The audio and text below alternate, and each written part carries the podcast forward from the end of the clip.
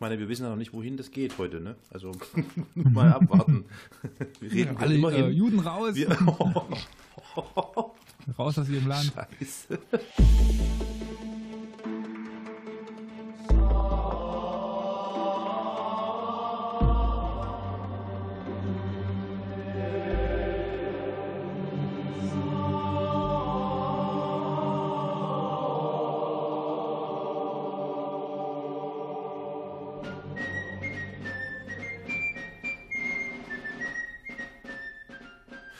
Verehrte Zuhörerinnen, verehrte Zuhörer, wir möchten mal ganz kurz auflösen, warum wir hier so komischen Stuss reden.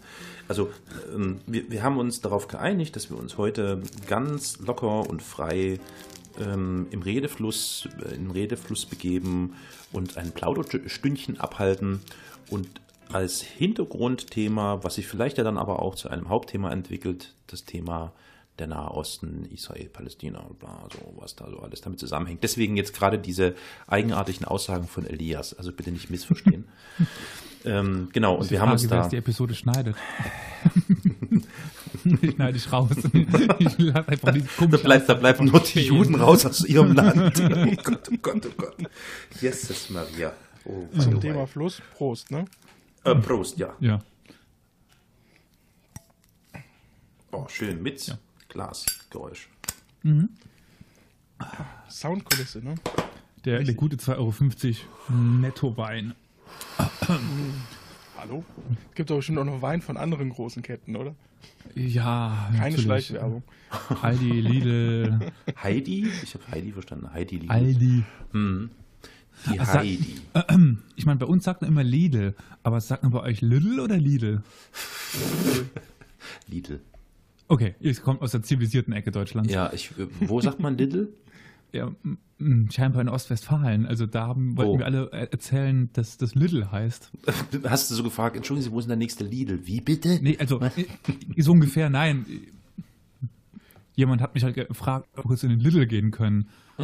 Was ist das denn? Hm. Und dieser komische Einkaufsladen, ne? Hä? Ach, der Lidl. Lidl, ja. natürlich. Na klar, ja, genau. Heißt ja auch nicht Aldi. ja. Äh, ja. Ähm, also willkommen nochmal an ähm, ja, euch alle. Dann Merhaba, auf, äh, um im um Thema zu bleiben. Ich, ich sag dann einfach Shalom und Olli sagt Prost. Genau, ich sag Prost. Aber Olli, du bist noch leise. Kannst du dich lauter scrollen? Ein wenig lauter? Ja, bitte, bitte. So? Oder näher. Ja, du müsstest jetzt noch was sagen. Ja, eins, zwei, drei. Ja, geht schon. Könnte ruhig noch ein bisschen. Noch ein bisschen. Hm. So, und jetzt? Super, perfekto. Tolle Sache, feine Sache. So, jetzt haben wir hier schon 15 Minuten auf dem Tacho und haben eigentlich noch nichts erzählt. Aber das ist ja egal. Das ist ja, das ist ja Sinn und Zweck so einer Plauderstunde. Ähm, ja. Wir können ja mal einführend zum Besten geben, dass wir uns heute äh, kurz miteinander verständigt haben, zu dritt.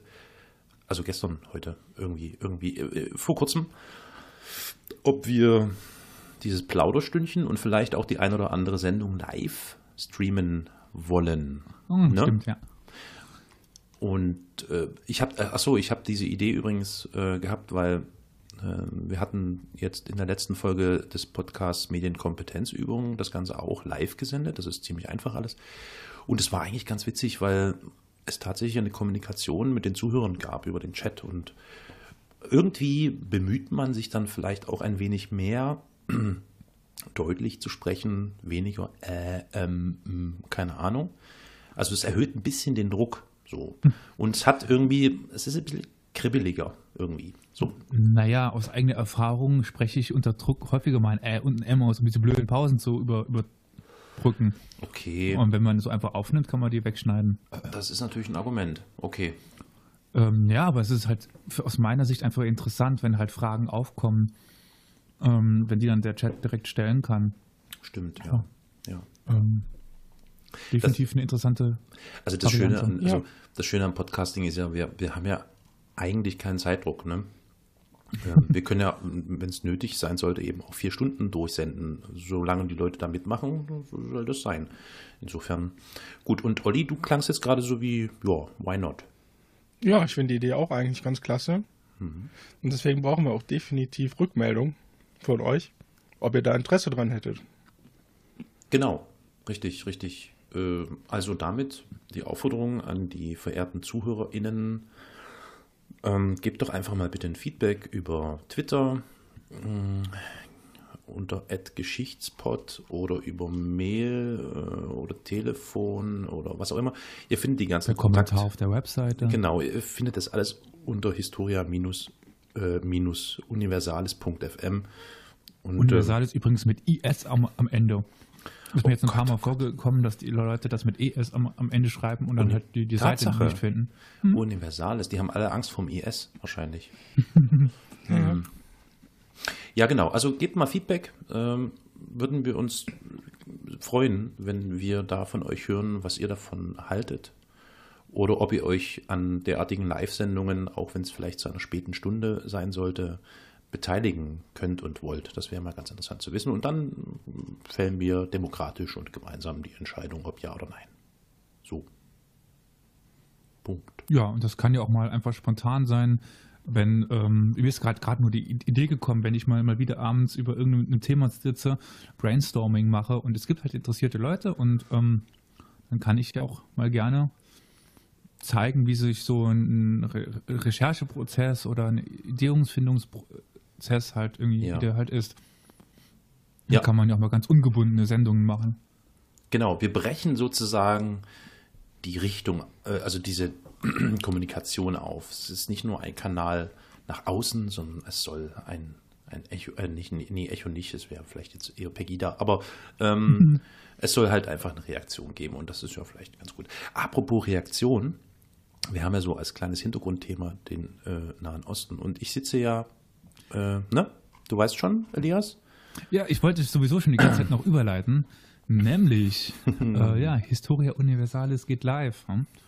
Genau, Wir haben kaum zehn Folgen und schon äh, unser erstes Live-Programm. Mhm, naja, also in dem Sinne eigentlich nur ich, nämlich hier in Saarbrücken. Ähm, ab nächsten Mittwoch, dem 18. Äh, April, April haben wir mittlerweile, oh Gott, geht Ja. das schnell rum, ähm, werde ich in Saarbrücken in einer Bar einen historischen Abend veranstalten. Ohne Striptease.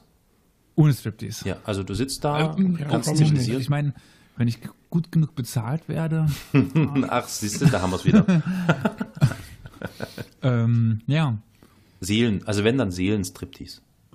das sowieso. Ja, ja, ja. Und ähm, ja, deswegen ist uns auch dieses Thema Nahostkonflikt, Nahosten, Israel überhaupt aufgekommen. Also einerseits schreibe ich gerade eine Arbeit dazu, zu der europäischen Verantwortung oder zu der westlichen Verantwortung am Nahostkonflikt.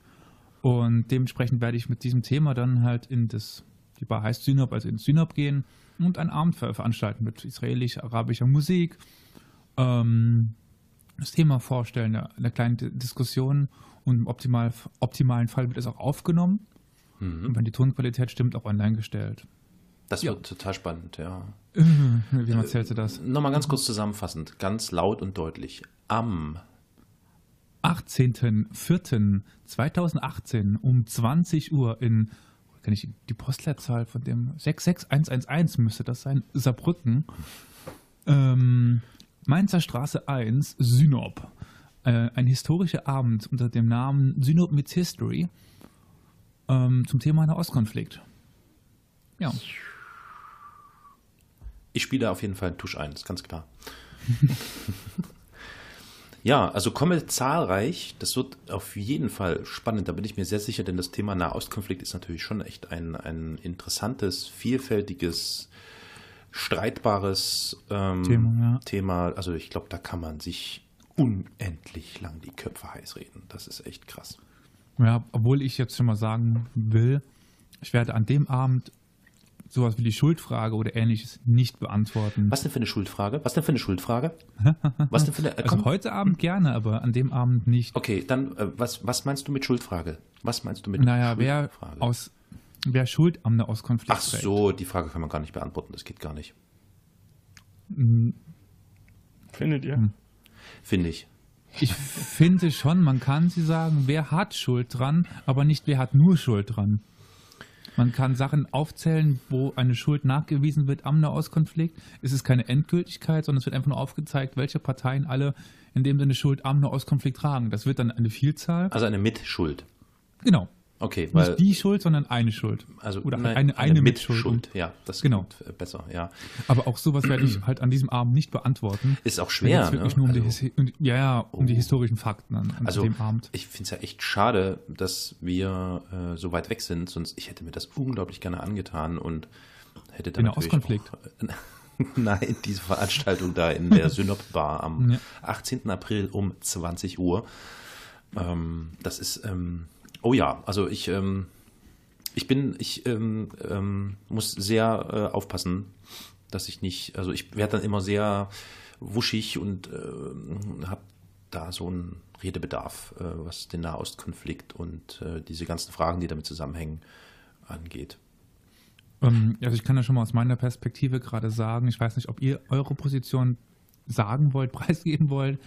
Ähm, aber aus meiner Warte, ich habe jetzt halt darüber ge gelesen und ge gearbeitet und mich jetzt die letzten zwei Monate damit be beschäftigt. Relativ viel. Mein Blick hat sich geändert. Früher war ich häufig so, hm, ich will mir keine Meinung bilden, ich weiß zu wenig und mittlerweile, hm, ich sage es mit explizitem Wissen, Israel kritischer geworden, eben der Regierung gegenüber und nicht Ja. den Juden. Ja. Ähm, da, davor habe ich halt auch ein bisschen Angst halt am 18. Ja. ähm, dass man dann halt diese Antisemitenkeule schwingt, die Ja, es sicher. halt doch immer wieder gerne gibt. Ja.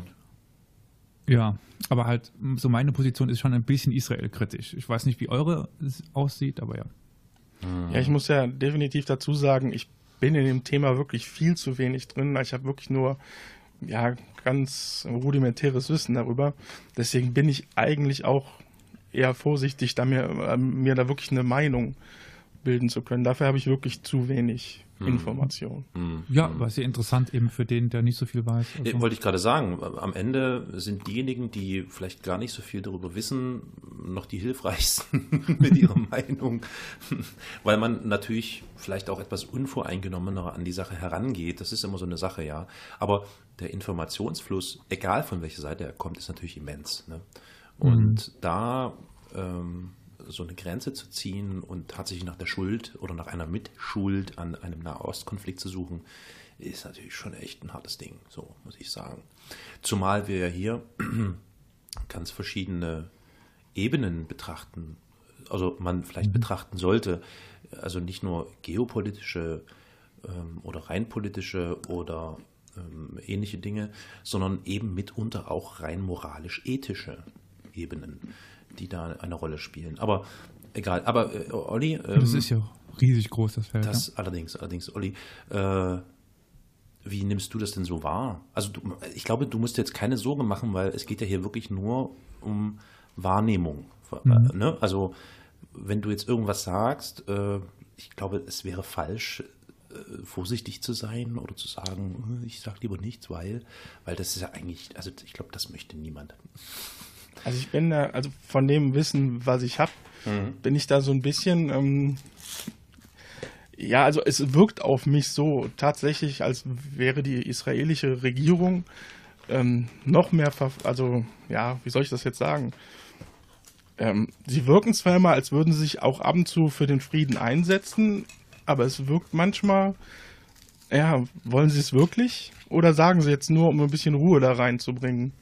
So kommt es also für mich rüber. Ja. Also, wenn ich noch einspringen darf, weil du jetzt schon Mhm. so sagst, Frieden und so weiter. Ähm, was ist denn überhaupt für dich der Nahostkonflikt, Olli? Das finde ich jetzt mal interessant. Also, ich kann halt die Frage nur noch aus der wissenschaftlichen Sicht be beantworten. Und ich weiß gar nicht mehr, was ich früher so mir da, da, darunter vorgestellt habe. Aber um was geht es in deiner Meinung nach im, im Nahostkonflikt? Ja, im Prinzip um, um, ja, wie soll ich sagen, um Land, was künstlich, ja nicht künstlich, die anderen Länder sind ja auch ähm, drumherum im Prinzip am Reißbrett fast nur entstanden durch die ganzen Kolo äh, Kolonie, ähm, Kolonialisierungs... Kolonisierungs... Das Wort Sache. auch. Äh, ja. ja. Ja, und ähm, Ja, ich glaube, dass äh, ja bei dem ja bei diesem äh, Versuch, das Land irgendwie aufzuteilen, ist irgendwie schon sind schon Fehler gemacht worden, finde ich. Okay, ja. ja. Zum Beispiel hast du mir denn schon was voraus tatsächlich, bevor ich mich damit beschäftigt habe? Ich wusste gar nicht, in welcher Form es überhaupt irgendwie entstanden ist. Also ich wusste, dass irgendwann mal ähm, es da wohl eine Teilung gab, aber das, also, das ist schon relativ präzise fast. Das ist nämlich eben genau dieser Kern des Konflikts, dass es eben dieses Land gibt, was auf dem Reißbrett entworfen worden ist und ähm, zwei Völker dann jetzt um ein Land kon konkurrieren. Im Großen ist das der Nahostkonflikt einfach. So einfach ist es halt. Es geht quasi zwei Völker wollen ein Land. Darf ich da auch was kurz mal einwerfen? Mhm. Ich hole auch mal ein bisschen aus, so wie Olli das getan hat. Vor langer Zeit, als ich quasi begonnen habe, selbst also so, so eigenständig zu denken und so. Also, wenn man das so überhaupt sagen kann, weil man, ich weiß nicht, ob man wirklich eigenständig denkt, aber ist egal. Also vor langer, langer Zeit ähm, hatte ich immer so ein bisschen den Eindruck, dass es sehr eigenartig ist. Also ich habe mir das immer so ein bisschen bildhaft vorgestellt. Man möge mich jetzt dafür ähm, verfluchen, aber das war halt so jugendliches Denken. Ich habe mir so vorgestellt, wenn ich jetzt ein Palästinenser wäre und ich sitze so in meinem Vorgarten, ähm, dann kommt plötzlich jemand an die Gartenpforte, macht das Tor auf, trägt ein Sonnenschirm und einen Liegestuhl rein, macht das Gartenpförtchen wieder zu und legt sich zu mir in den Garten und sagt, geh mal bitte weg hier, das ist jetzt mein Garten. So, das war so meine ganz, ganz anfangs- oder ursprüngliche Wahrnehmung dessen, was da passiert. Weil plötzlich war da jemand in, diesem, in dieser Region, ähm, ist da hingesetzt worden oder ist da hingekommen und hat gesagt, das ist eigentlich ja hier mal mein Land gewesen, vor vielen, vielen Jahrhunderten, Jahrtausenden, keine Ahnung, sowas in der Art. Ne?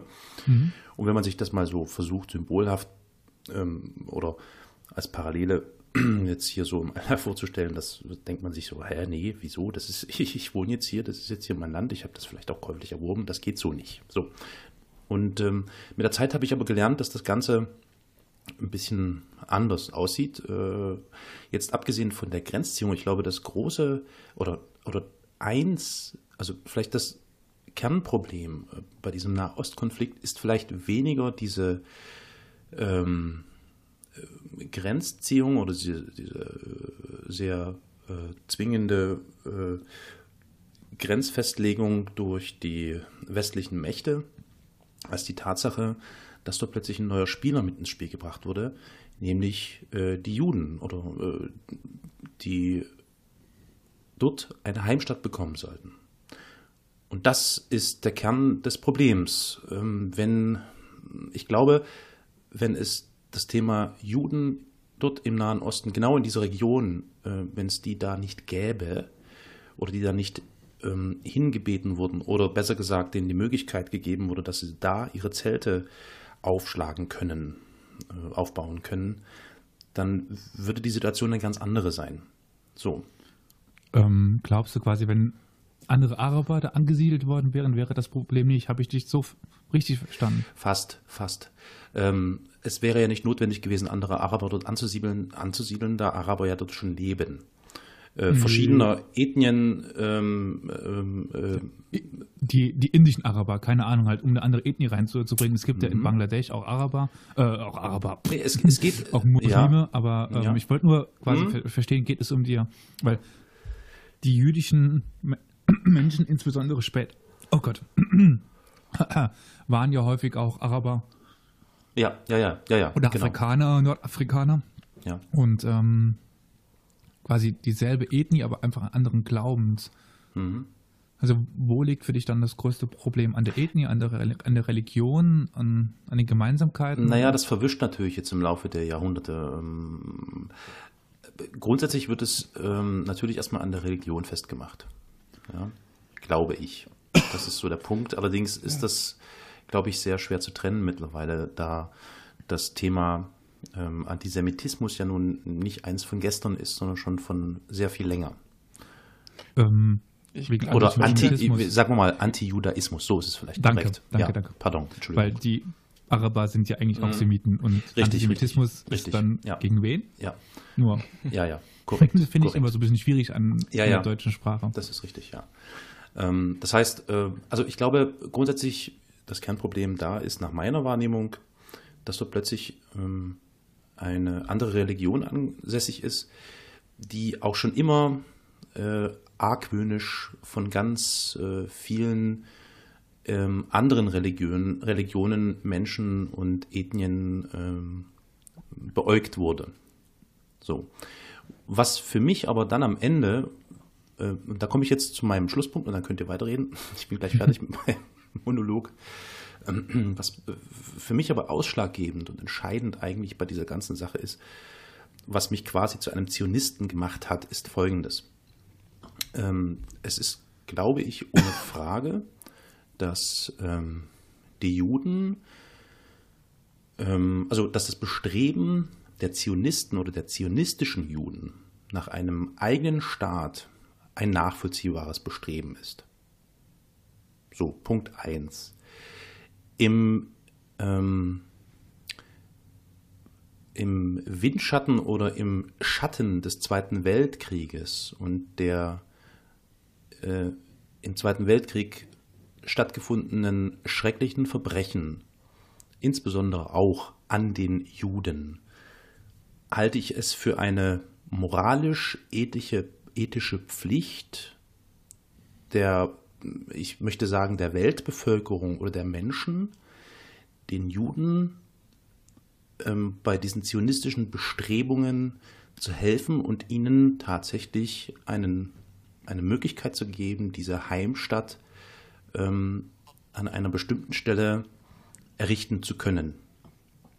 Und zwar, und jetzt bin ich gleich fertig, man möge sich vorstellen, das ist für mich der ausschlaggebende Punkt, weswegen ich da schon, ähm, ja, also, ähm, ja, man möge, also die Vorstellung, also das Risiko, dass Juden, äh, das sind- heißt gleichzeitig auch Menschen jüdischen Glaubens, ähm, dass diese ähm, entweder im Zweiten Weltkrieg oder später komplett ausgelöscht werden, diese Ethnie, möchte ich sagen, oder vielleicht dieser, dieser, dieses Volk, das wäre das absolute Ende und die Katastrophe der zivilisi- zivilisierten Welt, dass es tatsächlich passiert, dass eine Bevölkerung nicht mehr existiert, weil sie ausgelöscht wurde. Das wäre das Ende unserer Welt. So, das ist mein Statement dazu. Weswegen es zwingend klar und notwendig ist, dass die Juden eine Heimstatt brauchen. Punkt. Aber glaubst du wirklich, dass sie ähm, äh, ohne diese, die, diese Städte, also ohne diese Heimat, ähm, ja, ausgelöscht worden wären? Auf Dauer, sage ich jetzt mal. Also ich sag mal so, ich glaube, inklusive Diaspora, wie viele Juden gibt es auf der Welt? Sieben? In Israel Acht. wohnen doch allein schon vier. Ja, ja, aber also allein schon vier, so plus Diaspora. Sieben, acht, neun, lass es im Höchstfall zehn Millionen Menschen sein. 15. 15. Okay. Ähm, ja, glaube ich. Glaube ich, tatsächlich. Also äh, Stand 2006 leben weltweit etwa 14,4 Millionen Juden, was rund 0,2 Prozent der Weltbevölkerung entspricht. Ähm, an, andere Schätzungen sprechen von etwa 15 Mi- Millionen Menschen weltweit, wo der Unterschied zwischen 14,4 und 15 etwa, hm, ja. Okay, das ist ja nahe, das nahezu fast das gleiche, ja. Also 500.000 hin oder her.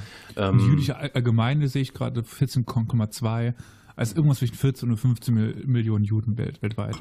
Also diese Vorstellung, dass der Mensch ähm, eine, eine Bevölkerung auslöscht, ist für mich eine ganz grauenvolle. Und ähm, also das ist das, ähm, also dann können wir uns, also dann ist alles vorbei. Also ich meine, es ist schon schlimm. Ich, ich bitte um Verzeihung, wenn ich jetzt da so einen Vergleich ziehe, aber ich kann ja nichts anderes als von der von der Menschen in die Tierwelt zu wechseln. Aber die Vorstellung, dass zum Beispiel ganz viele Tierarten nicht mehr existieren oder ausgestorben sind oder vielleicht eben gerade durch den Menschen ausgelöscht wurden, das ist schon schlimm genug. So. Ähm, ohne da jetzt einen, einen Vergleich einen mittelbaren zwischen Mensch und Tier und, oder Jude oder irgendwas, ne? sondern ähm, aber die Vorstellung, dass es ähm, passieren kann, dass es keine Juden mehr auf der Welt gibt. Das ist einfach ist unvorstellbar. Also das ist, das wäre das Ende. Und deswegen pff, steht das für mich vollkommen außer Frage, dass eine jüdische Heimstatt unbedingt und dringend und zwingend notwendig ist. So, da werden mich jetzt viele liberale Juden ähm, äh, Scheel anschauen und sagen, du hast ja einen an der Hacke. Scheel. Ja. nein, nicht der Scheel. nein, nein, nein. Ähm, ich überlege gerade, ob ähm, diese deutsche Sprache und das Jiddische. Scheel klingt so irgendwie, als wäre es als wär's Jiddisch. Ah, ja, natürlich, klar. Ich kann auch Jiddisch wie verrückt. ich würde gerne, also ich finde, also, okay, Entschuldigung, jetzt dürft ihr. Ich bin. Achso, ja. Ich habe nämlich ein paar Fragen. Ja. Aber ähm, ich gucke gerade nach, äh, nee, ist doch aus Mittelhochdeutsch.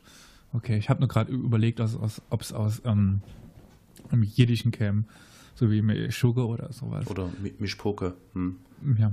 ähm, ich habe gerade nachgeschaut, übrigens, der Konfuzianismus hat 6 Millionen Anhänger, das Bahi, mhm.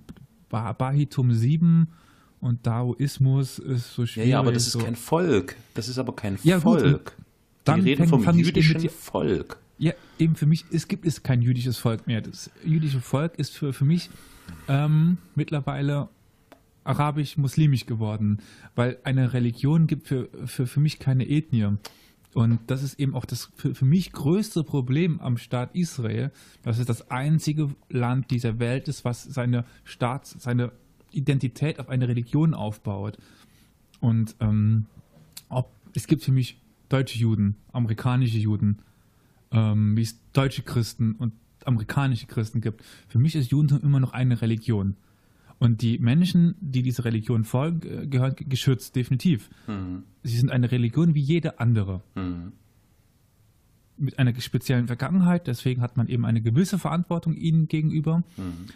Ähm, dass sie eben vielleicht in der nächsten Zeit nicht verfolgt werden, wäre ganz praktisch. Ja. Ähm, aber sie sind für, für mich keine Ethnie weil sie eben über die gesamte Welt verstreut leben, wie es auch die Christen tun, wie es die Moslems tun, wie es äh, die Buddhisten tun, wie es die Konfuzian die Konfuz Konfuzio Konfuzisten, Konfuzisten. Die, die richtige halt Antwort so. bitte in die Kommentare. genau. Und äh, das ist halt da, wo ich dann sage, für mich ist das eben keine Ethnie. Und wenn ich, wenn du nochmal auf deine Aussage zu, zurück, die brauchen eine Heimatstätte. Damit beziehst du dich ja direkt auf das Vokabular der äh, zionistischen Weltorganisation mhm. und die waren sich am Anfang ja noch selber unklar, wo. Ja, ja klar. Und ist dir das jetzt als in Anführungszeichen Zionist, auch wenn du kein Jude bist, mhm. soweit ich weiß, mhm. ist es, wäre es dir egal, wo oder willst du im Staat Palästina? Also willst du dort in Israel, im Heiligen Land oder wäre es dir auch in Ordnung, wenn das jetzt in den Wüsten von Nevada wäre, wo die dann genauso ihre ja diese Überlegungen hochziehen. Ja, diese Überlegungen gab es ja, ja, durchaus. Ne? Also ich glaube, Deswegen äh, Madagaskar ne, war irgendwie mal angesagt oder so. Beides, also so, so, sowohl USA als auch als auch Madagaskar. Ja, genau. Ähm, Weil eben so viele Juden in den USA leben. Also ich meine, die Frage stellt sich schon allein, äh, also nee, ich glaube schon, dass genau diese Region, nämlich Palästina, ähm, tatsächlich eine Region ist, die ja durchaus einen historischen oder einen geschichtlichen Bezug hat zum jüdischen Volk oder zum jüdischen Glauben.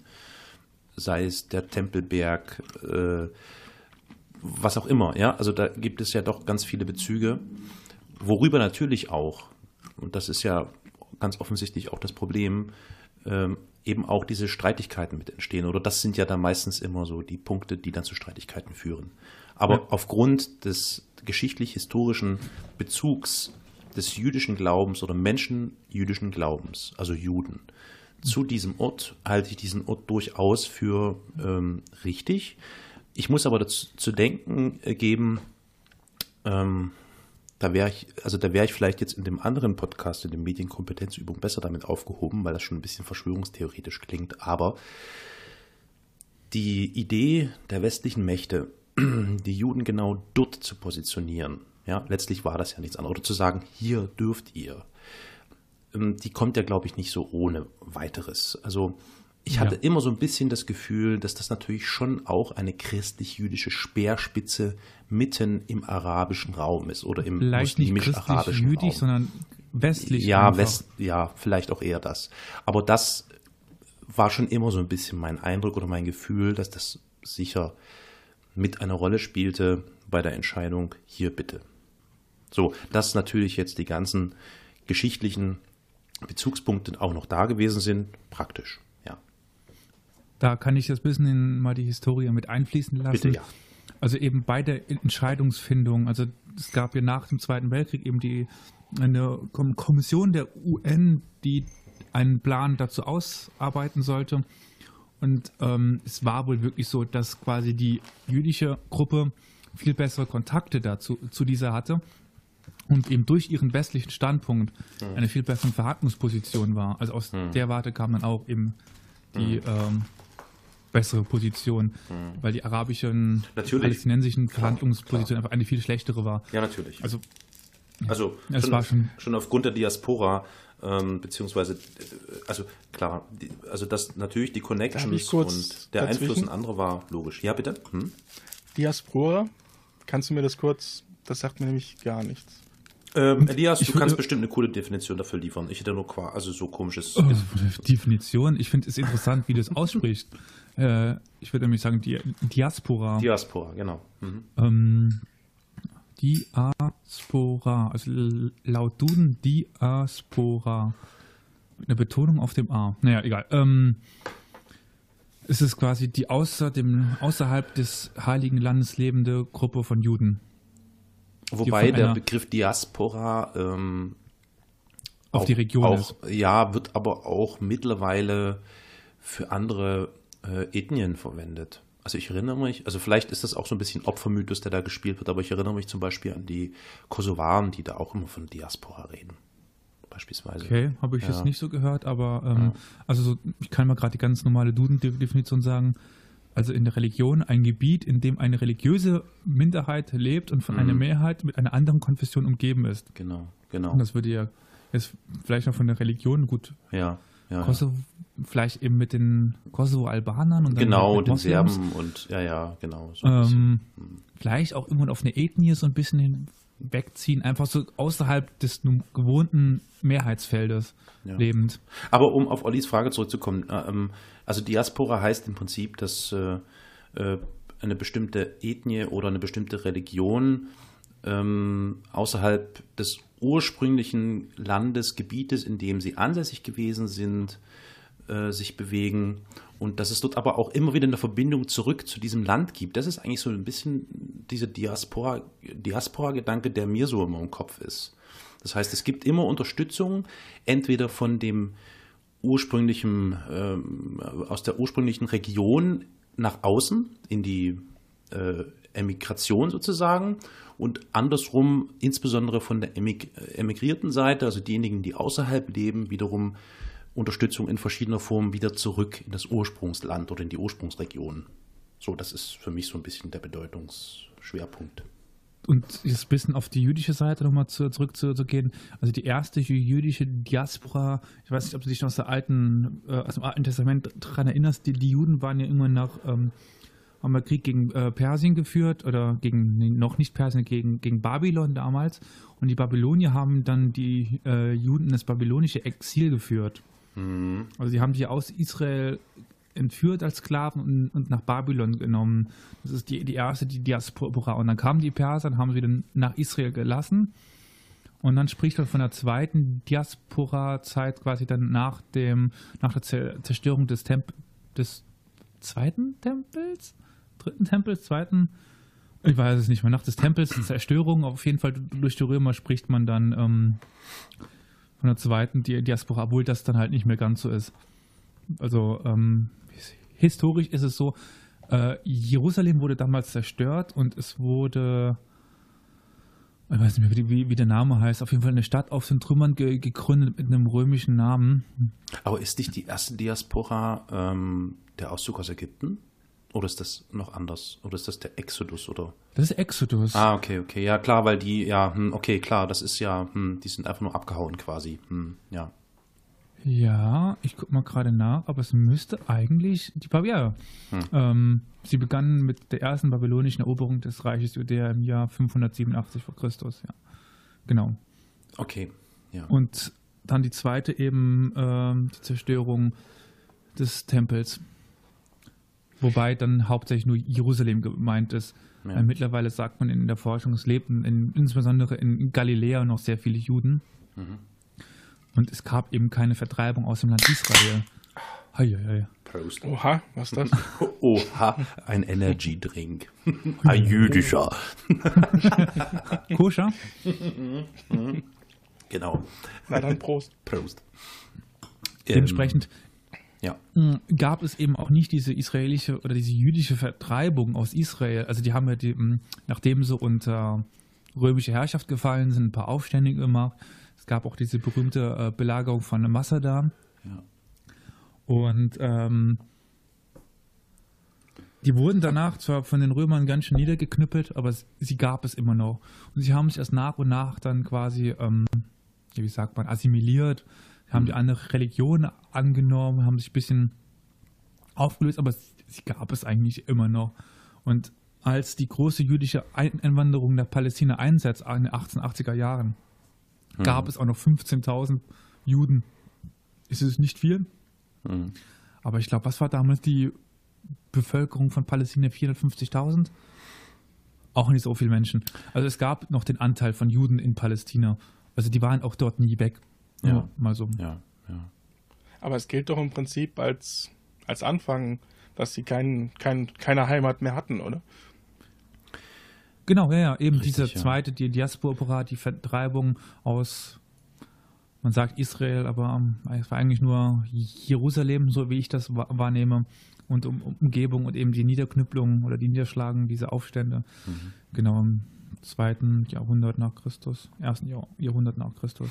Also man kann schon sagen, dass ähm, das Gebiet äh, Palästina um das es ja jetzt mehr oder weniger geht, ähm, oder was der, der Zankapfel, der Nahostkonflikt, der Kern des Nahostkonfliktes ist. Ähm, es gibt, wie ich schon sagte, natürlich immer eine ganz besondere religiöse und geschichtliche Bedeutung auch für das Judentum dorthin. Also das ist nicht Definitiv, so, dass sie da einfach frei dahin verpflanzt wurden und dann haben die gesagt, so jetzt macht mal, sondern das hat schon äh, diese Hintergründe. Ja. Und ähm, das ist, wenn man sich dort aufhält, auch immer sehr gut zu sehen. Ähm, ich hatte das Glück, und ich werde das des Öfteren wiederholen, dass ich letztes Jahr, hatte ich, glaube ich, mal irgendwann erzählt, ne, dass ich letztes Jahr in Israel war. Und ähm, das ist schon ziemlich beeindruckend zu sehen, aber eben auch andererseits erschreckend zu sehen, wie diese Trennung dort vollzogen wird. Das ist schon wirklich äh, ganz schön äh, scheiße. Das ist echt scheiße. Also, ja, also, nicht, also nicht, nicht nur für die Juden, sondern eben auch für die Palästinenser. Ähm, aber das ist, da sind wir jetzt schon in der Jetztzeit. Ähm, das ist, äh, ja, das heilige Land, ja. Das ist, ähm, aber darf ich dich fragen, ähm, vom, ich meine, inzwischen gibt es ja nicht mehr so viele Anschläge, von denen bekannt wurde, aber ähm, wie war das Gefühl vor Ort? Äh, also vollkommen. Hast du dich da, hat, hattest du, sag ich sag mal, sowas wie Angst? Nee, gar nicht, gar nicht. Also man bekommt, also ich meine, ich sage mal so, wenn du jetzt hier aus, aus Deutschland dahin fährst, äh, dann bist du schon so, also da bereitest du dich natürlich schon gedanklich darauf vor, dass du in ein Krisengebiet reist. So denkst du, um Gottes Willen. Das ist es aber natürlich, also aktuell nicht so. Man erkennt es aber immer wieder an bestimmten Stellen, dass dort ähm, die Sicherheitsmaßnahmen natürlich ganz, ganz anders sind als bei uns. Das ist überhaupt nicht vergleichbar. Jeder ja. Busbahnhof, jede Zugstadt oder jeder Zug, äh, äh, jeder Bahnhof, äh, von Flughäfen mal ganz abgesehen, sind massiv ähm, gesichert. Ähm, da stehen also tatsächlich dann eben wirklich Soldaten mit äh, äh Schussweste oder mit äh, Maschinenpistole und so weiter. Aber das ist dort, ich glaube, das ganz normale Alltagsbild, was sie dort haben. Mhm. Ähm, auch wenn man sich dort dann bewegt mit den öffentlichen Verkehrsmitteln und so weiter, hatte ich keinen Moment das Gefühl, äh, dass ich in Gefahr sei oder so. Zumal sich die Menschen dort ja auch vollkommen äh, unproblematisch, so wie, wie auch hier in Deutschland oder so, verhalten und bewegen. Es ist ja nicht so, dass die alle jetzt mit äh, heruntergezogenen, Schu äh, heruntergezogenen Kopf irgendwie durch die Gegend laufen oder was. Das ist ja alles, es läuft alles. Ne? Und ich glaube, das Ja, ist. Das ist das Angst war auch das falsche Wort, finde ich. ja, Äh, nee, nee. Mulmiges ich, Gefühl. Nee, nee, ich. genau. Nee, hatte ich überhaupt nicht. Also wie gesagt, aber das hat wahrscheinlich auch damit zu tun, dass die Leute das auch wirklich gar nicht mehr wahrnehmen und sich vollkommen normal bewegen und das steckt einen natürlich auch irgendwann an. Also oder beziehungsweise äh, hat man dann auch kein mulmiges Gefühl. Also Ähm, kann wenn man wenn man so ein bisschen also wenn man so ein bisschen drüber nachgedacht hat, ja. Achso, ich Entschuldige, ich hab entschuldige, am ich- Status ich- Error stehen. Ich war mir nur gerade unsicher, ob ihr mich noch hört.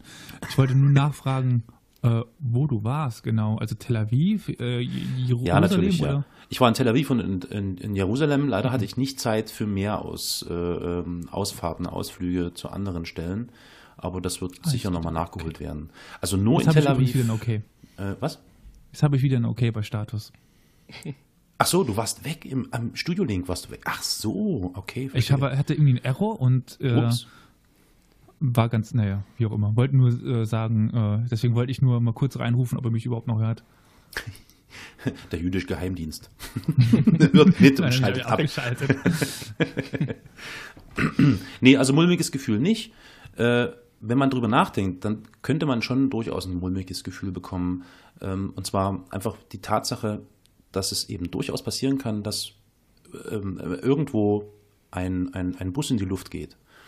Oder irgendwas in der Art. Ähm, das ist schon eine komische Sache. Also das ist, glaube ich, aber da bin ich der falsche Ansprechpartner, weil ich lebe dort nicht ständig.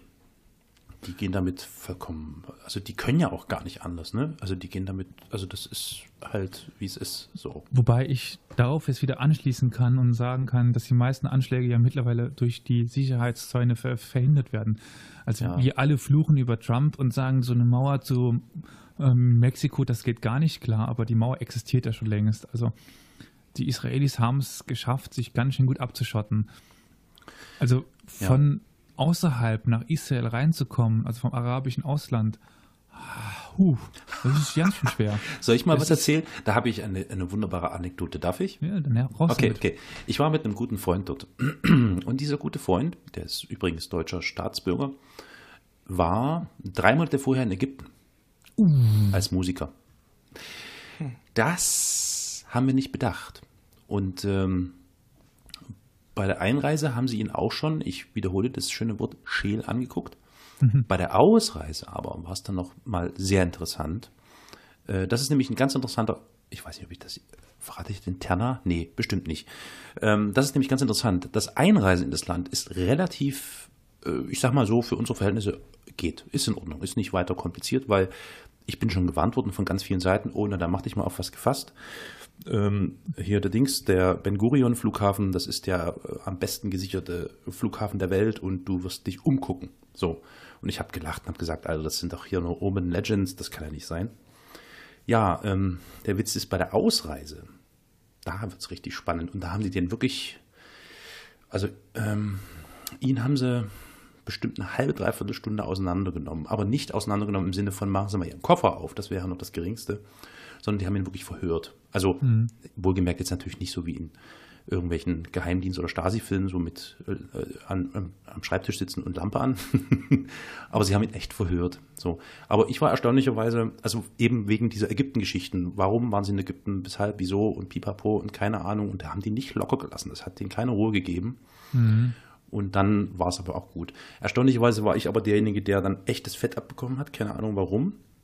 Und zwar, weil mein Pass äh, war nur so ein vorläufiger, den man, also, ne, der kostet ein bisschen weniger als so ein normaler Reisepass und der gilt auch bloß ein Jahr. Und ich habe mir den, äh, weil das so eine kurzfristige Entscheidung war, dahin zu reisen nach äh, äh, Israel, Entschuldigung, ich muss mal kurz aufstoßen, habe ich mir den halt einfach nur vier oder fünf Tage vorher ausstellen lassen. Und das war für die ein vollkommenes Rätsel, wieso da jemand kommt und einen Pass hat, der gerade mal irgendwie zehn oder zwölf Tage alt ist und warum der auch bloß ein Jahr und so. Und wo ist ihr alter Pass und das, wieso haben, und also die haben mich eine Dreiviertelstunde, haben die mich dort am Flughafen bei der Ausreise verhört, haben mich Sachen gefragt, die würde sich hierzulande niemand erlauben zu fragen, vor allem würde man auch gar nicht darauf antworten müssen, so von wegen, was tun sie beruflich, ähm, wie viele Stunden arbeiten sie pro Tag und all solche Sachen. Ja, also das war total interessant. Und äh, nach einer Dreiviertelstunde dachte ich so, oh, okay, geschafft so und ähm, jetzt fertig. Aber dann kam noch einmal die Gepäckkontrolle.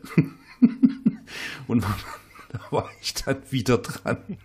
Das war echt krass. Also die haben wirklich alles auseinandergenommen, bis hin zu meiner Schmutzwäsche. Die, also ich meine, die haben echt die Schlippern, die alten Schlippern alles rausgezogen. Ähm, ich hatte für meine Kinder noch so ein bisschen Süßkram mitgebracht, so, so spezielle Dinge, äh, Schokolade und Zeugs. Da haben die alles aufgepiekst und geguckt und dann musste ich mich in den Scanner reinstellen, diesen Nacktscanner. Also nicht, dass man da nackt wäre, aber man ist dann halt im Scannerbild nackt. Und dann nochmal, weil irgendwie war da nicht genug zu sehen und dann nochmal Beine breit und das, die haben mich richtig demontiert. Wir hätten fast den Flieger nicht gekriegt, ne? Und dann habe ich verstanden, warum ich so gewarnt wurde. Aber ich dachte, das geht bei der Einreise schon los. Aber nee, nee, nee, Du hast nee, vielleicht bei der Einreise Glück gehabt, aber bei der Ausreise sind, sind sie genau, also sowohl Ein- als auch Ausreise, so kenne ich's, sind die halt, ja, Ja. da musst du nur mal ein Visum haben von irgendeinem anderen arabischen Land oder irgendeinem Land, was denen nicht so positiv gegenüber ist. Genau. Äh, ja, so gut. also Pech. Mhm, genau.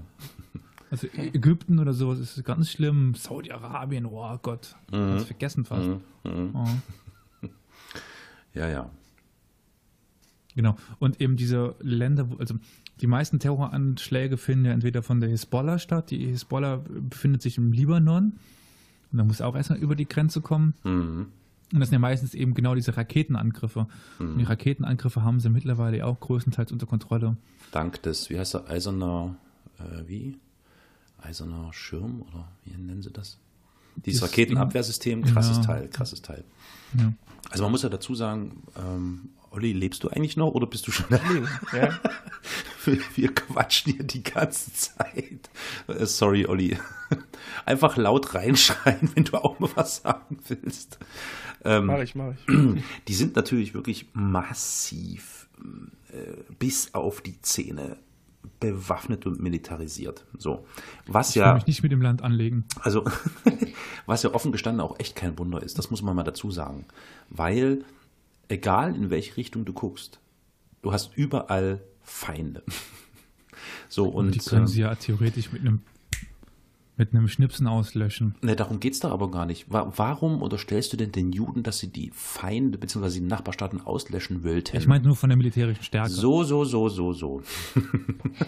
Wenn wir schon Sachen unter, unterstellt. Jetzt Ja, kommt schon die Antisemitismus, die Antijudaismuskeule. Bam, bam. Äh, also den, ich würde tatsächlich der israelischen Re- Regierung unterstellen, dass sie die Palästinenser vertreiben oder auslöschen wollen.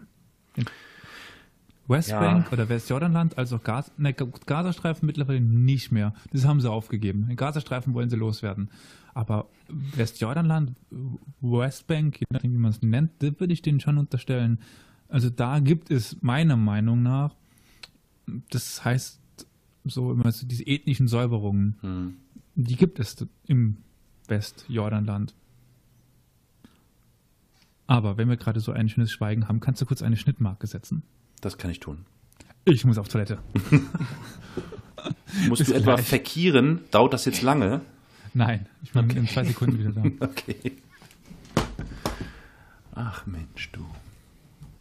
Oh, sorry, Olli, ey, wir, also, wir überrollen dich hier gerade viel. Ähm, tut mir leid. Ihr seid da halt mehr im Thema drin. Ja, Passt schon. sorry.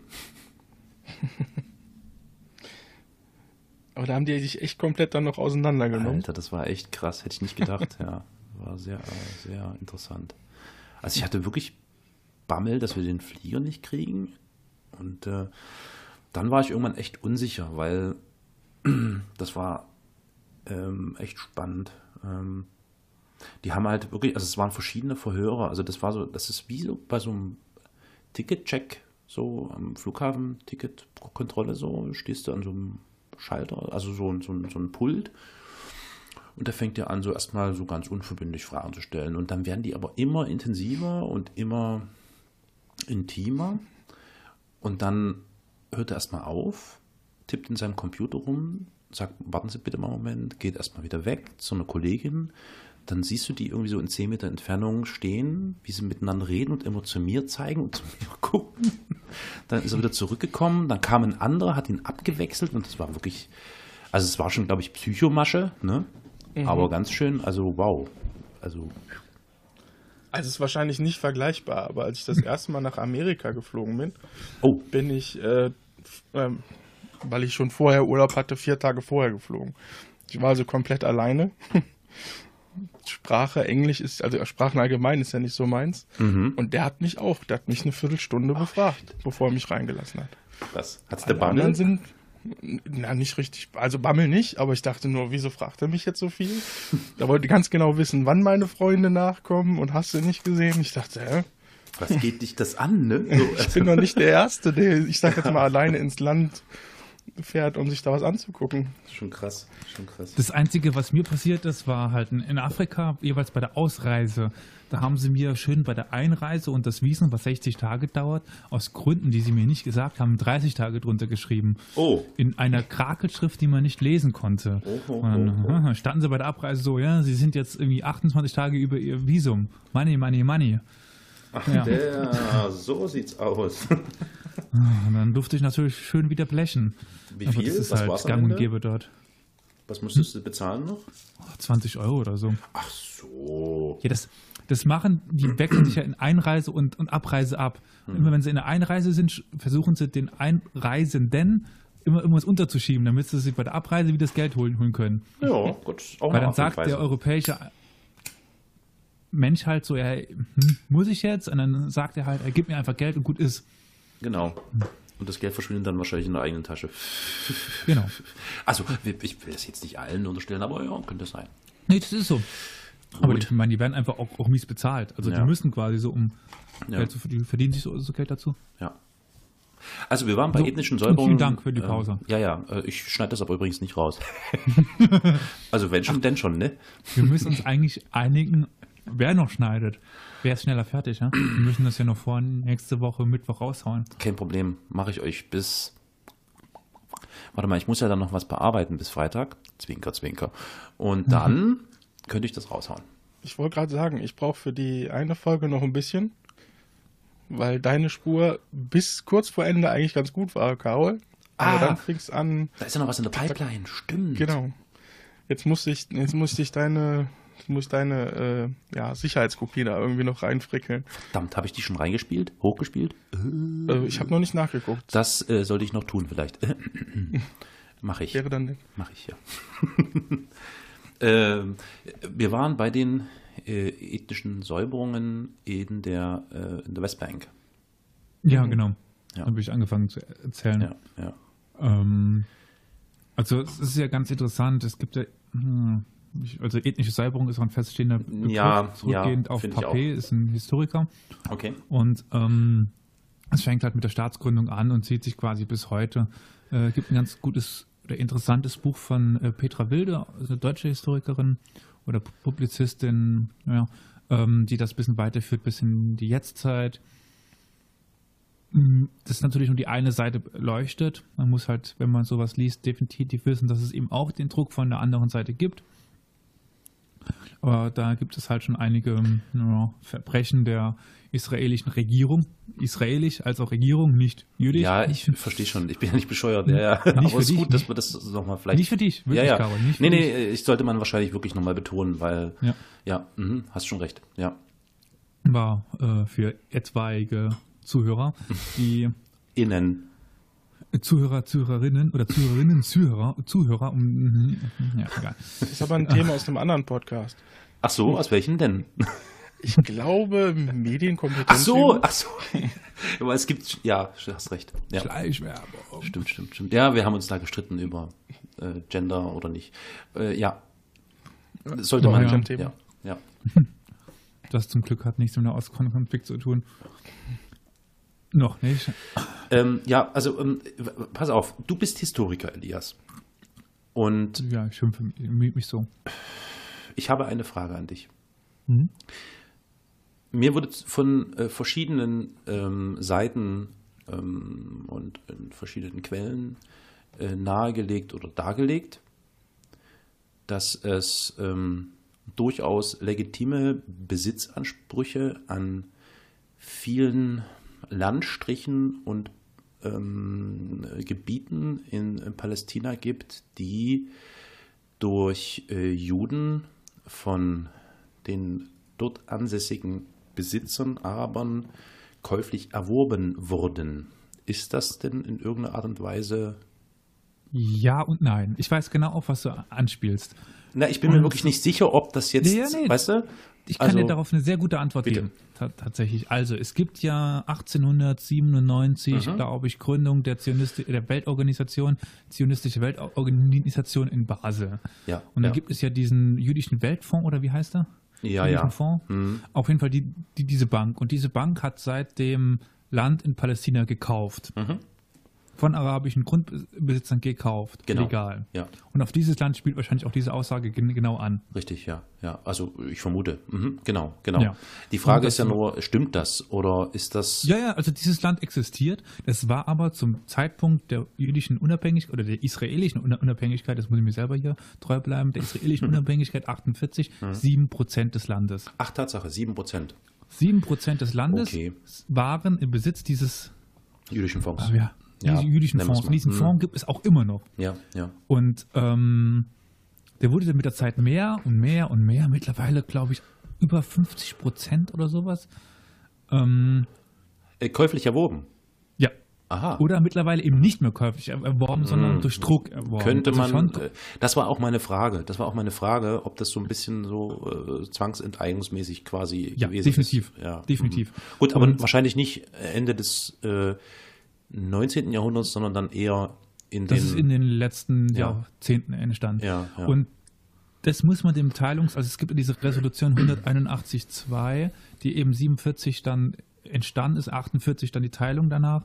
Und die hat sich schon ein bisschen danach gerichtet, nach diesen hm. Besitzungen. Hm. Ähm, es gibt eine bessere Teilung. Ah, äh, Peel, Woodhead, äh, Woodhead, ja das bringe ich selber durcheinander. Auf jeden Fall, es gibt in den 1937, irgendwann gibt es noch eine Teilung in einen palästinensischen und einen, einen jüdischen Staat, der sich besser nach diesen Besitzungen richtet mhm. und nach dem Bevölkerungsanteil. Mhm. Weil die Juden siedelten in dem Teil des Landes, was ihnen gehörte. Mhm. Und das ist halt vor allen Dingen im Norden von Israel. Mhm. Mhm. Aber jetzt muss ich fragen, die UN hat doch damals im Prinzip äh, da 47 die, die, die, die Linien auch so gezogen, wie die Bevölkerungsgruppen sich eh schon einigermaßen aufgeteilt Nein. hatten. Nein. Nicht?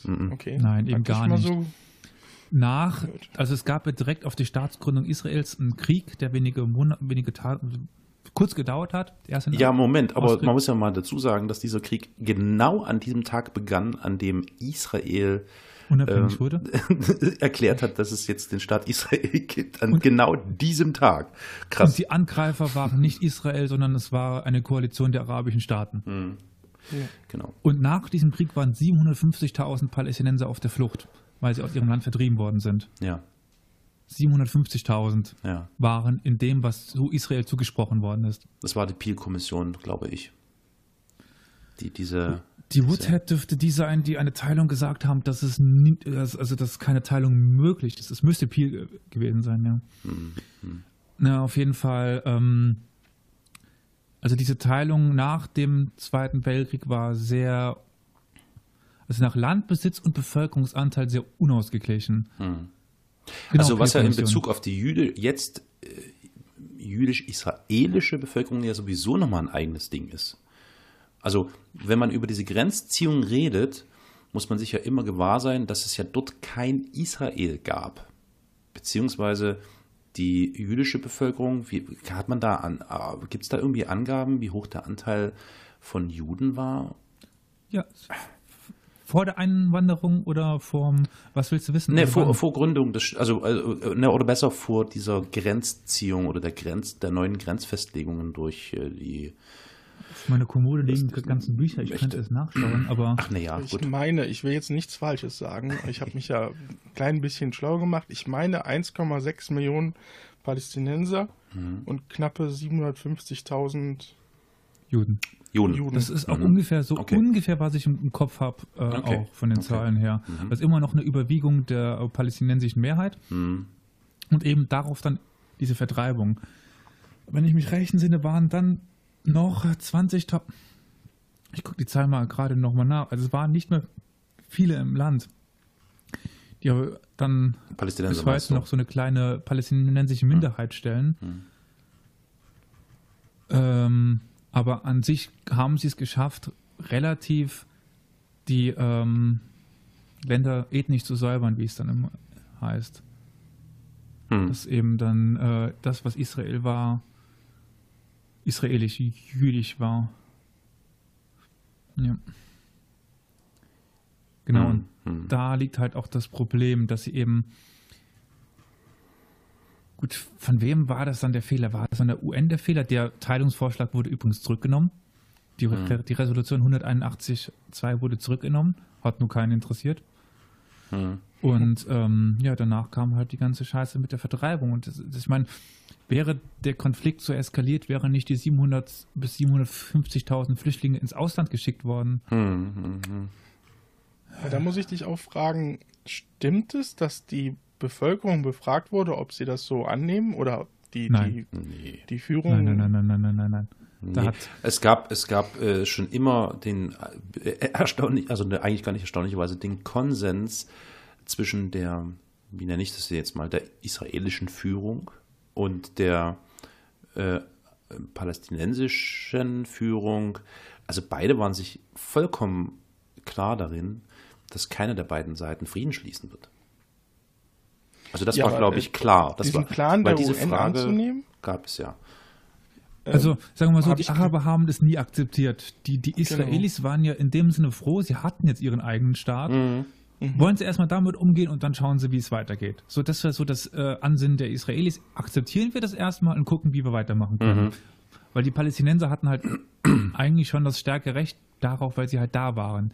Die Israelis, das ist ja schon was Neues gewesen in dem Sinne. man sich streiten, Elias. Es waren mehr Palästinenser, Moment. Islam, muslimische Palästinenser Blicken Land. wir doch mal ein paar Jahrtausende zurück. Ja, dann willst du, willst du hier den keltischen Staat haben. Ja, ja. Aber dementsprechend, ich meine nur aus, ähm, aus der Perspektive der Palästinenser war es aus ihrer Sicht nicht nötig, das anzunehmen, weil sie sich nicht, weil sie sich im, im Recht sahen, einen Staat zu haben. Die, die Juden aus ihrer Sicht waren froh, erstmal einen Staat zu haben und daraus dann weitermachen zu können. Status quo, ja. Mhm. Und so war, meine ich das. Und das war eben dann die, der Plan der Juden, erstmal einen Staat zu gründen und dann darauf aufzubauen. Die Araber haben es ihnen leicht gemacht, haben ihn direkt an dem Tag der, der Staatsgründung angegriffen. Hm. Es gab lange dieses, diesen Mythos eben dieses arabischen Goliaths gegen den jüdischen, israelischen David.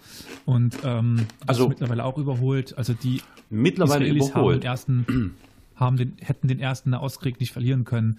Also die arabischen Truppen waren dermaßen unkoordiniert, schlecht ausgerüstet und auch noch in der Unterzahl. Ähm, die hatten keine Chance, den ersten Nahostkrieg zu gewinnen. Warte mal, welcher war der erste Nahostkrieg bei Staatsgründung? 48. Die waren in der Unterzahl, die Araber. Hm, Nein, Oh. nein, die Araber waren noch in der Überzahl. Nein, die waren in der Unterzahl. Ah. Zahlen, bitte. Jetzt. Also nicht bezahlen, sondern zahlen. Also, nenn doch mal. Ich gucke mal gerade, ob ich was finde. Ja. Aber das Ähm, waren noch die waren mehrere Länder. das war eben, das waren doch-. Ja, Ja. ja, aber die hatten alle nur so ein paar Tausender geschickt. Es war ja so, dass die jüdischen paramilitärischen Untergrundorganisationen, Ja, Haganah ja und so, ja. Mhm. Haganah, Leche, Irgun, wie sie alle Ja. hießen, es gab ja dieses äh, israelische Heer, was total gut ausgebildet war Ja. und mit den besten Waffen ausgerüstet war. Übrigens, Ironie der Geschichte. Mit, also diese Lufthoheit war ja wichtig und die Hm. israelischen Soldaten kämpften mit Messerschmitts, Ja, naja, naja. mit den deutschen Waffen gegen Spitfires. Und sowas. man muss lernen, ne? Also, Dann klar. haben sie das Ergebnis des Zweiten Weltkriegs umgekehrt, wo die Deutschen die Lufthoheit verloren haben, Mhm. haben die Lufthoheit ge- gewonnen, haben die Ägypter so, so, so fertig ge- gemacht. Naja, Mhm. äh, Ironie der Geschichte, wie auch gerade in Syrien, wo dann äh, die deutschen Panzerabwehrwaffen gegen die, die deutschen Panzer ja, schießen. ja. So, haben wir denn hier irgendwas? Bestimmt sagt doch der Segev etwas dazu. Hm. Ich setze mich hier vor so ein 1000 Seiten Buch. Hm. Technik ist möglich. Penny Morris. Äh, aber machen wir weiter. Also die waren tatsächlich in der Unterzahl. Ich gucke mal, ob ich Zahlen finde. Und sie waren definitiv schlechter ausgerüstet. Und ähm, Ist ja aber deren Problem. So, die haben ja angefangen. So. Genau. ja, nee, Aber eure, eure Meinung, hätte Israel sich trotzdem vergrößern wollen, wenn die anderen jetzt nicht angegriffen hätten? Meiner Meinung nach ja. Ja, es ist davon auszugehen, also schon allein gedauert, einfach oder? aus Platzgründen. Ne? Also der Zustrom wurde, glaube ich, anfangs noch ein bisschen reguliert, der jüdischen Einwanderer.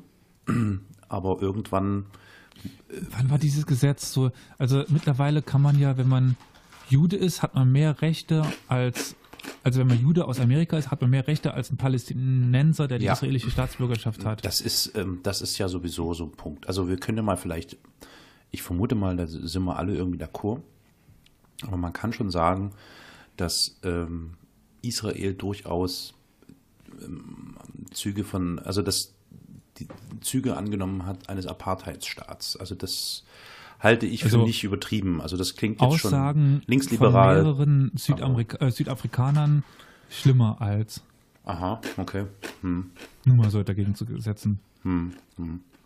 Also was in der Westbank und im Gazastreifen abgeht, ist schlimmer als Hm. Südafrika. Aber Aber die Können wir- halt können wir mal- über, überleben. Ja, ja, können wir mal einen Sprung ins Jetzt, ins Hier machen, ins Jetzt, und- also nicht ins Hier, aber ins Jetzt. Ähm, es wird ja des Öfteren, es wird ja des Öfteren darüber gesprochen, dass Israel ähm, ähm, mehr tun muss, also um den ähm, benachbarten Staaten und natürlich insbesondere den Palästinensern den Willen zu zeigen, dass sie quasi in Ruhe jeder Seite an Seite miteinander leben äh, soll, kann, möchte. Hält, haltet ihr das für realistisch, wenn Israel tatsächlich sagen würde, ähm, wir möchten hier Ruhe haben, wir möchten Frieden haben, ähm, wir verändern die Situation zum Positiven, zum Beispiel für äh, die angrenzenden Staaten Palästina und so, äh, Palästinenser und so weiter. Haltet ihr das für realistisch? Jetzt, hier, also nicht hier, aber jetzt. Also einerseits kenne ich da dieses, ich weiß nicht mehr von wem das Zitat, da war es von David Ben Gurion oder irgendwas, quasi Israel kann, kann im Krieg existieren, im Frieden aber nicht, irgendwie sowas. Ähm, es wird für die Israelis extrem schwer im Frieden zu überstehen, als das, was sie momentan sind.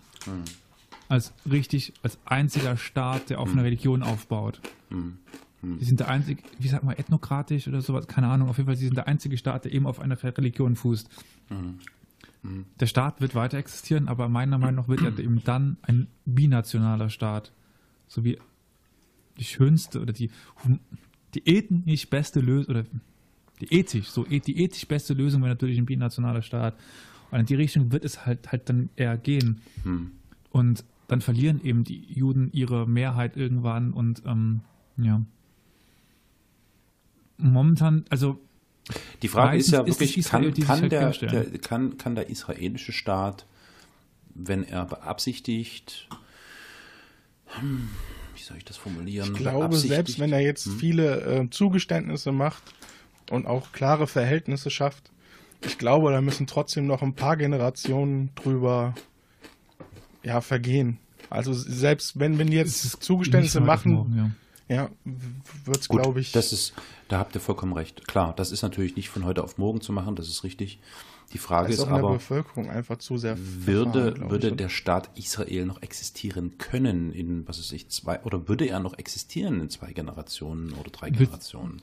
Also ich will auf die Frage hinaus, würden die, die, die, ähm, die Nachbarstaaten es akzeptieren, dass wenn es ein, also wenn es Friedensbemühungen von beiden Seiten gäbe, ja, und man würde jetzt zum Beispiel die Militarisierung irgendwie reduzieren und also wirklich so diese eine sichtbare Friedens, äh, Friedenswillen zeigen, würde es dann passieren, dass Israel tatsächlich, wie es ja in den Nachbarstaaten sehr oft äh, gefordert wird, äh, dann noch auf der Landkarte existieren, ja oder nein? Das ist so die Frage, die ich mir immer wieder stelle.